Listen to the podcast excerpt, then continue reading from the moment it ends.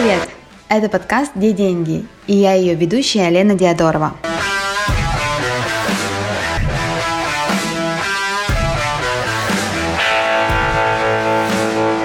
Год назад я создала этот подкаст, чтобы найти ответ на вопрос, который вынесен на название подкаста. Я начала вместе с гостями разговаривать о деньгах и наводить порядок в своих финансах. Так и завершился первый сезон подкаста – В новом сезоне я буду составлять свой финансовый план и делиться этим с вами. Мы продолжим говорить о том, что происходит у нас в головах, кошельках и на счетах. Открывать новый сезон мы будем с довольно болезненной темой. Это долги. Недавно мне написала одна девушка в Инстаграме о том, что она завязла в долгах и попросила рассказать, как я сама избавлялась от своих долгов. Я решила не останавливаться только на своем опыте, но еще и пригласила психолога и эксперта. Прежде чем мы перейдем непосредственно к самому выпуску, я хочу вам рассказать о том, что помимо этого подкаста «Где деньги?», у нас есть еще другой подкаст, который называется «Как скажешь», где я беседую с людьми, которые сами сделали себя. А еще совсем недавно вышел новый подкаст, где у меня уже есть ведущая. Подкаст называется «Обратная связь». Моей соведущей является Виктория Егорова, и там мы рассуждаем разные жизненные ситуации от сообщений на форуме до поисков работы. Слушайте наши подкасты, оставляйте свои отзывы. И теперь переходим к самому выпуску. Казалось бы, так стыдно говорить о долгах и признаваться в том, что у меня есть долги, или рассказывать свою историю о том, как я была в долгах и выбиралась, и как эти долги вообще образовывались.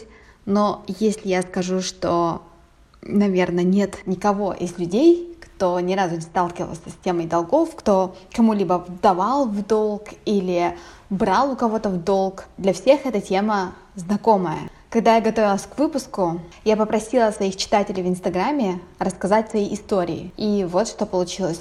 У меня есть ипотека и кредитка. Кредитку сейчас не трогаю. Долг по ней пытаюсь погасить сейчас. Оплачивала по ней полтора до этого и не напрягалась. А когда ежемесячный платеж стал 3500 рублей, то стало как-то дискомфортно, с учетом того, что по ипотеке взнос ежемесячный 6 тысяч. А вообще жалею, что когда были возможности, поставила иные приоритеты, ездила в дорогие туры и следила за финансами. Давно бы закрыла ипотеку при правильном распределении средств и приоритетов. Пандемия заставила задуматься о финансах. У меня есть долг по коммуналке. Причем я не знаю, почему все время копится. Я знаю, что надо. Могу зайти онлайн оплатить. И деньги есть. Но подозреваю, что это, наверное, нежелание брать ответственность.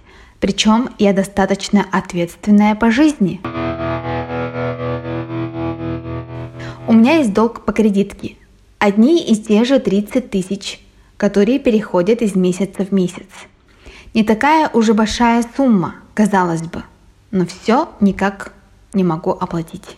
После развода я не смогла быстро научиться жить только на свою зарплату, которая гораздо ниже, чем у бывшего мужа. Тогда эта сумма и образовалась. Алименты суд присудил в феврале, а поступать они стали только в мае. И эти месяцы были сложными. У меня нет долгов, я даю ровно ту сумму, которую не жалко потерять. Не даю в долг тем людям, у которых в анамнезе плохие отношения с деньгами и уже лично мне не возвращали долг вовремя. Сама беру редко, на короткий срок, если не рассчитала свои траты. Есть люди, которые постоянно берут в долг по мелочи, до зарплаты, по одной-две тысячи рублей. Считай, у дающего постоянно нет этих денег – они крутятся у должника и приносят благо ему.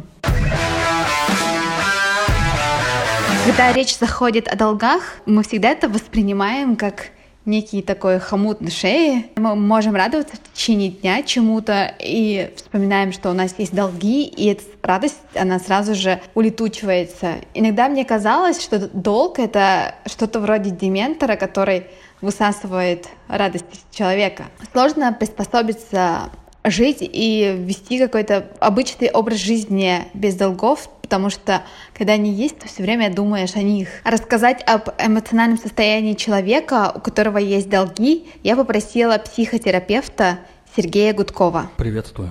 С вами Сергей Гудков, психотерапевт. Как связано психологическое состояние человека и то, как часто он оказывается в долгах? Здесь мы можем говорить о том, что вообще вся наша культура сейчас подразумевает, подталкивает людей к немедленному исполнению желаний – такая э, инфантильная культура. Поэтому люди, которые не умеют контролировать свои желания, соответственно, они находятся в более раннем периоде развития, наверное, так, эмоционально незрелые. Конечно, они чаще оказываются в долгах, особенно когда они делают их, чтобы удовлетворить какие-то немедленные сиюминутные потребности, которым их подталкивает реклама. реклама, в свою очередь, задействует вот эти э, детские надежды, желания, страхи, и, конечно же, чудесное обещание, что вот как только у меня появится вот этот волшебный телефон, машина, э, если я съезжу сюда в отпуск, то тут же все наладится. Это просто, знаете, как волшебная таблетка. Вот я это возьму, а если у меня не хватает, то я сейчас чуть-чуть займу, а потом рассчитаюсь. Взрослость как раз подразумевает способность не поддаваться эмоциональному порыву, трезво взвешивать свои э, возможности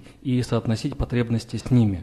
Потому что, да, бывает, когда люди берут серьезные долги, например, ипотеку, да, но они тогда достаточно тщательно, я надеюсь, рассчитывают э, то, как они будут потом этот долг отдавать и отдавать. Как ощущает себя человек, находясь в долгах? Нет ни одного человека, который бы имел долг и был бы спокойным.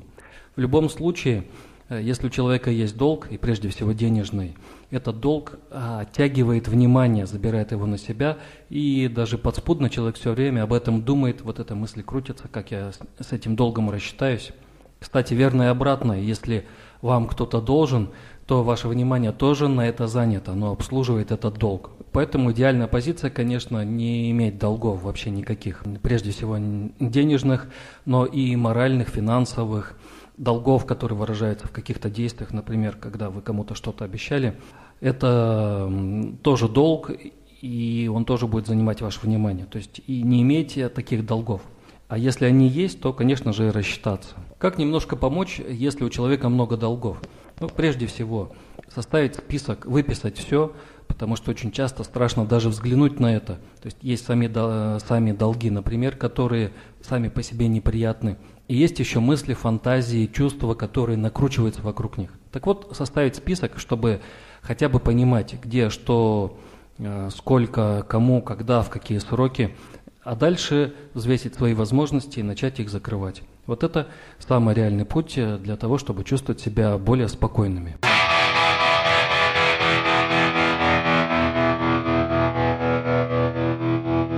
Вообще тема финансов, как я заметила, у нас в стране немножечко табуирована. У нас не принято спрашивать, сколько мы зарабатываем, сколько мы тратим, как мы живем, на что мы живем, живем ли мы на свои деньги или в долг. Некоторые из нас рассказывают, что у них есть долги, когда сидят в какой-нибудь приватной обстановке в баре после тройки бокалов. Поэтому я бы хотела вас попросить быть более внимательным к своей финансовой ситуации, быть более внимательным к своим друзьям, прислушаться к ним, не бояться поднимать те темы, которые касаются денег. В Инстаграме есть замечательный блог о финансах Гульмиры Ильиной. Гульмира, она сама предприниматель и эксперт по семейным финансам. Поэтому я попросила ее рассказать о своем опыте, как она сама справлялась со своими долгами и какие она советы может дать тем, кто испытывает сейчас финансовые трудности. Расскажи, пожалуйста, о том, как ты сама относишься к долгам, как они у тебя возникают и как ты контролируешь их появление. Я не единожды была в ситуации долгов э, у предпринимателей всегда есть большой риск. То есть у меня личных долгов было, допустим, в кредит какую-то вещь, и не могу с ним расплатиться. Такого не было. А вот именно долги у меня были предприятия. То есть когда ты открываешь новый проект, как правило, я частично беру кредит на это, часть часть накопительные средства. И бывает такое, что проект не оправдал себя. Да? Ну, я человек такой, что нету такого предпринимателя, который бы всегда только работал в плюс, который бы никогда не падал. Главное тут обязательно всегда подниматься. Личных таких долгов у меня своих нету, потому что я никогда не беру, ну, допустим, не езжу в кредит, не покупаю в кредит телевизоры, там, холодильник, ну, бытовую технику, шубы, телефоны я в кредит не покупаю, потому что лучше повременить, лучше поднакопить за наличные средства купить свои личные хотелки. А как ты рассчитываешься с долгами? Может, у тебя есть какая-то своя система? Да, у меня есть своя система. То есть, ну, люди что делают? Люди стесняются, когда у них а, появляются долги, да, никому об этом не говорят. У меня блог в Инстаграме, да, как раз-таки я пишу о финансах, и люди мне пишут, что не могут говорить даже своим мужьям, своим близким, да, даже себе им стыдно признаться, то, что они вот влезли в долги. Чтобы закрыть один кредит, влезают в другой кредит. И таким образом они еще, еще, еще, еще больше еще больше влезают в кредиты, микрозаймы берут, чтобы закрыть очередной ежемесячный платеж. Что я советую в таком случае? В первую очередь вы должны признать, что вы в долговой яме. Да, я в долговой яме, у меня много долгов, да, это случилось. Когда вы это примете, уже более или менее легче становится. После этого обязательно нужно записать. Некоторые люди даже не знают вообще общую сумму кредита. И нужно начать именно с записи заведите обязательно отдельный свой дневник, блокнот, где будете записывать свои долги. Например, название кредита первое, микрозаймы, второе, сумма кредита, которую вы взяли вообще, да, потом процент, остаток кредита и сумма по процентам, допустим. Сколько процентов к окончанию закрытия этого кредита вы переплатите? И дату закрытия обязательно.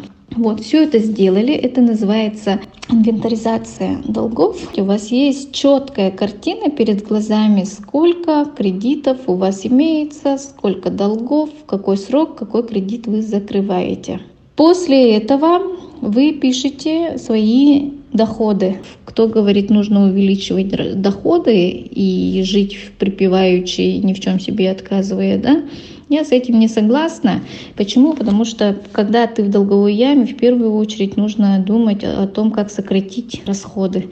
После этого думать о том, как увеличить доходы на жизнь. Сколько уходит денег на продукты, сколько уходит на бытовую химию, на бензин, на ипотеку, на кредиты. Все, все, все записываете каждый день.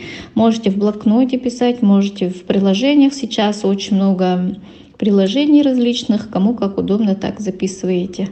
Потом в конце месяца вы будете удивлены, куда вы сливаете лишние деньги. Как правило, долги нужно рассматривать так. Начинаем с того кредита, который имеет самый большой процент. Когда ты закрываешь маленький кредит, ты себя уже как бы хвалишь. И, конечно же, обязательно нужно искать дополнительный доход. Если вы хотите выбраться из долгов, нужно браться за любую работу, которая оплачивается. Кто ищет, тот всегда найдет. И есть еще один такой метод, который я время от времени ну, пользуюсь, когда у меня возникают долги, да, спустить себя на дно, поплакать конкретно, ну, заняться ничего не деланием, если позволяет семья, работа, можно полежать 2-3 дня, прям ничего не делая. И в конце концов человеку это надоедает все равно. И нужно от этого дна оттолкнуться и сделать большой взмах, как птица Феникс, полететь. Долги это не страшно, руки, ноги есть, э, голова на плечах есть, значит эту ситуацию можно разрулить и сделать. И я не тот человек, который почитал книжку и пересказал. У меня достаточно большой опыт в предпринимательстве, 10 лет. И с появлением моих бизнесов, моих проектов я уже научилась инвестировать накопленные деньги и увеличивать. Вот свой десятилетний опыт я упаковала в свой онлайн-курс. Мои личные финансы называется.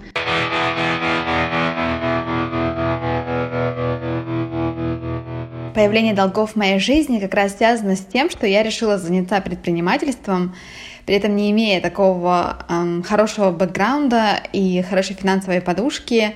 На самом деле бизнес-план он показывал, что у меня не все так в порядке, но я как-то подумала, что меня принесет, но не проносила, и появлялись новые непредвиденные расходы, хотя, казалось бы, ну что тут такого, да, просто ты покупаешь кофе, ты варишь кофе, ты продаешь, но было очень много таких подводных камней, которые я не учла, и вследствие этого у меня образовались долги. И хорошо, что это были долги не банком, да и какой банк даст кредит начинающему предпринимателю.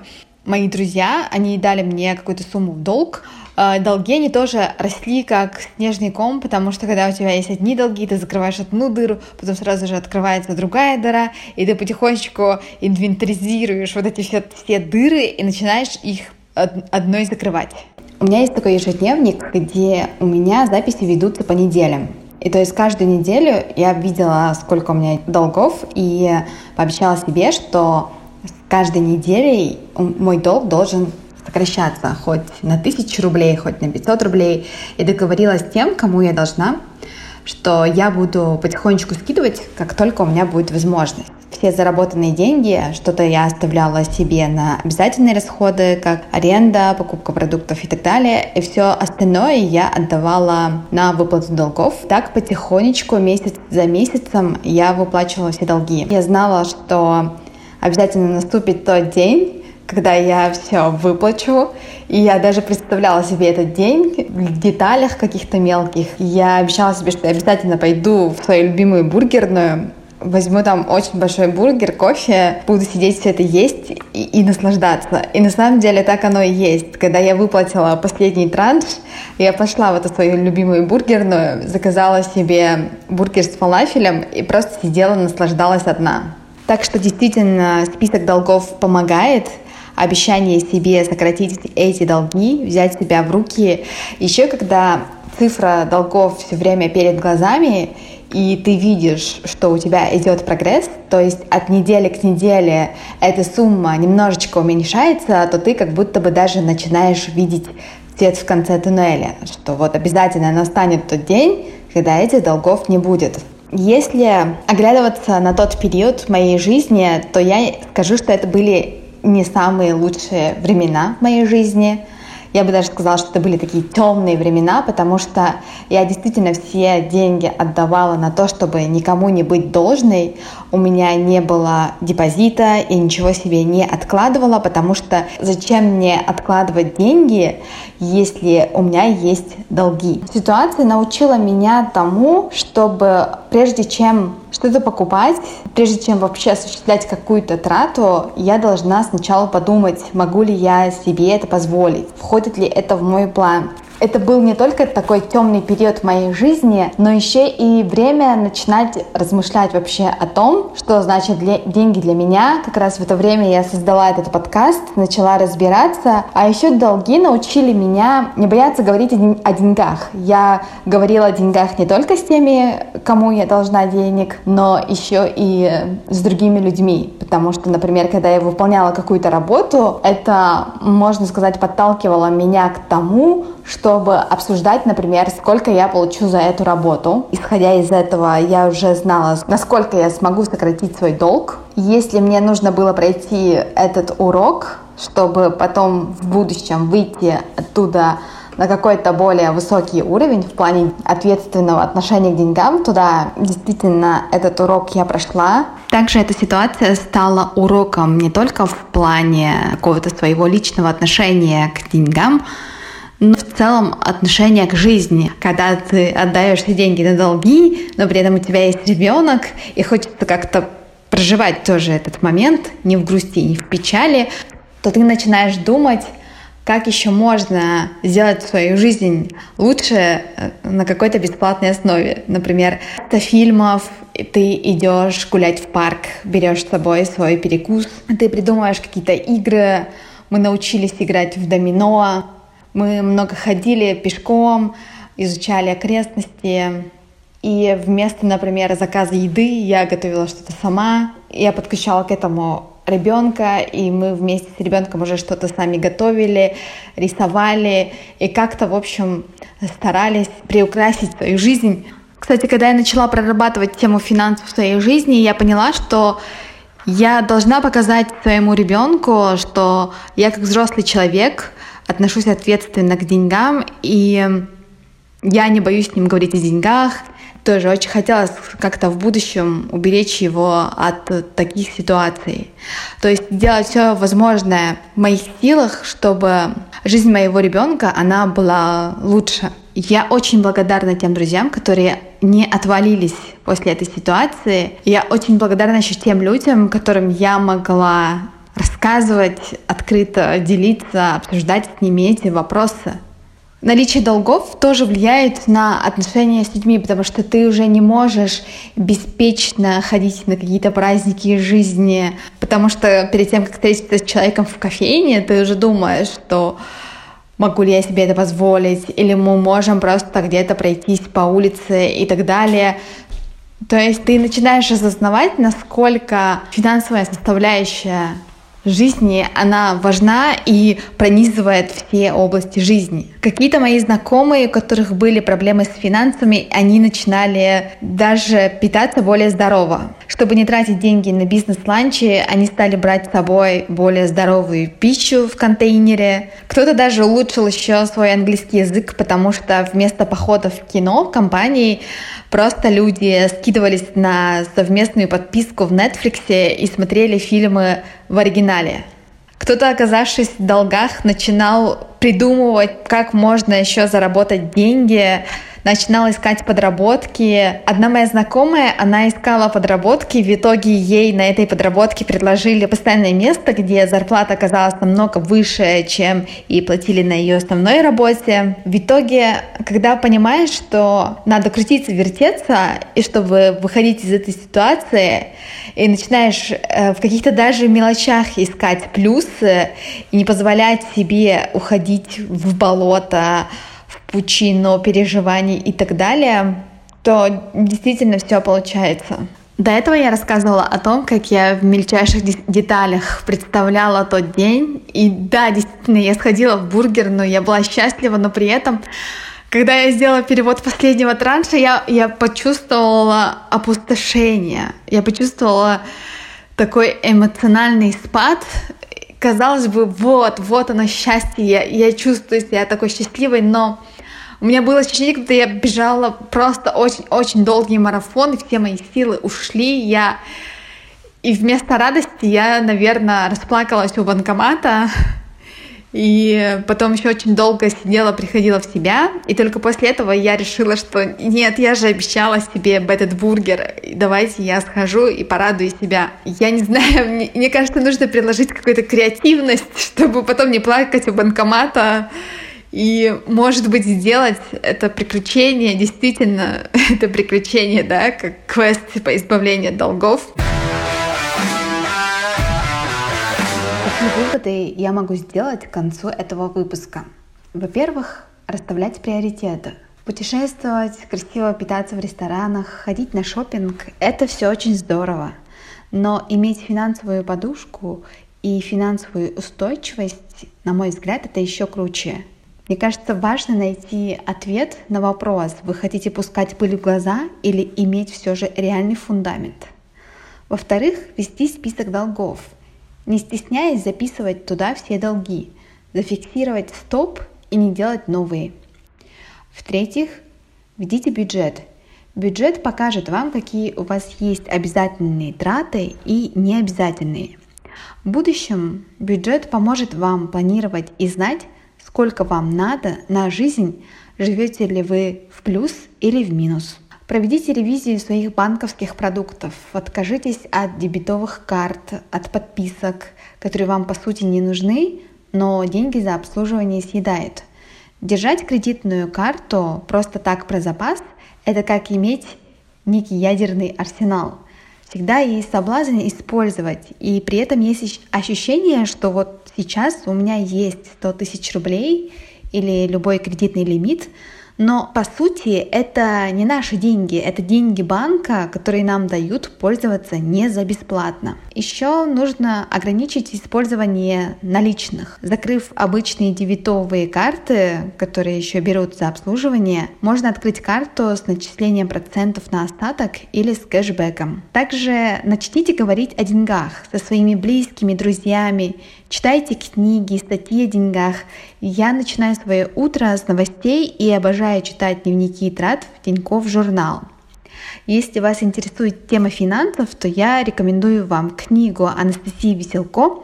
Книга называется «Девушка с деньгами». Седьмой пункт. После того, как я разобралась с долгами и начала формировать свою финансовую подушку, я начала думать о том, что помимо моего ежедневного бюджета мне нужен финансовый план на год и в более долгосрочном плане.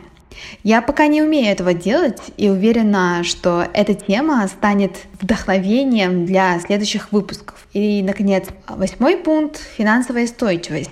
А это именно то, к чему я стремлюсь, потому что до независимости мне еще далеко, и, как показывают недавние события в мире, мы все в чем-то зависимы.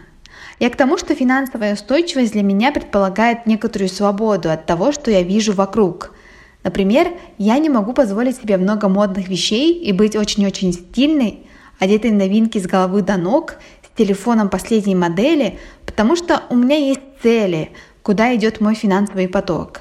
И независимость нужна именно в этом.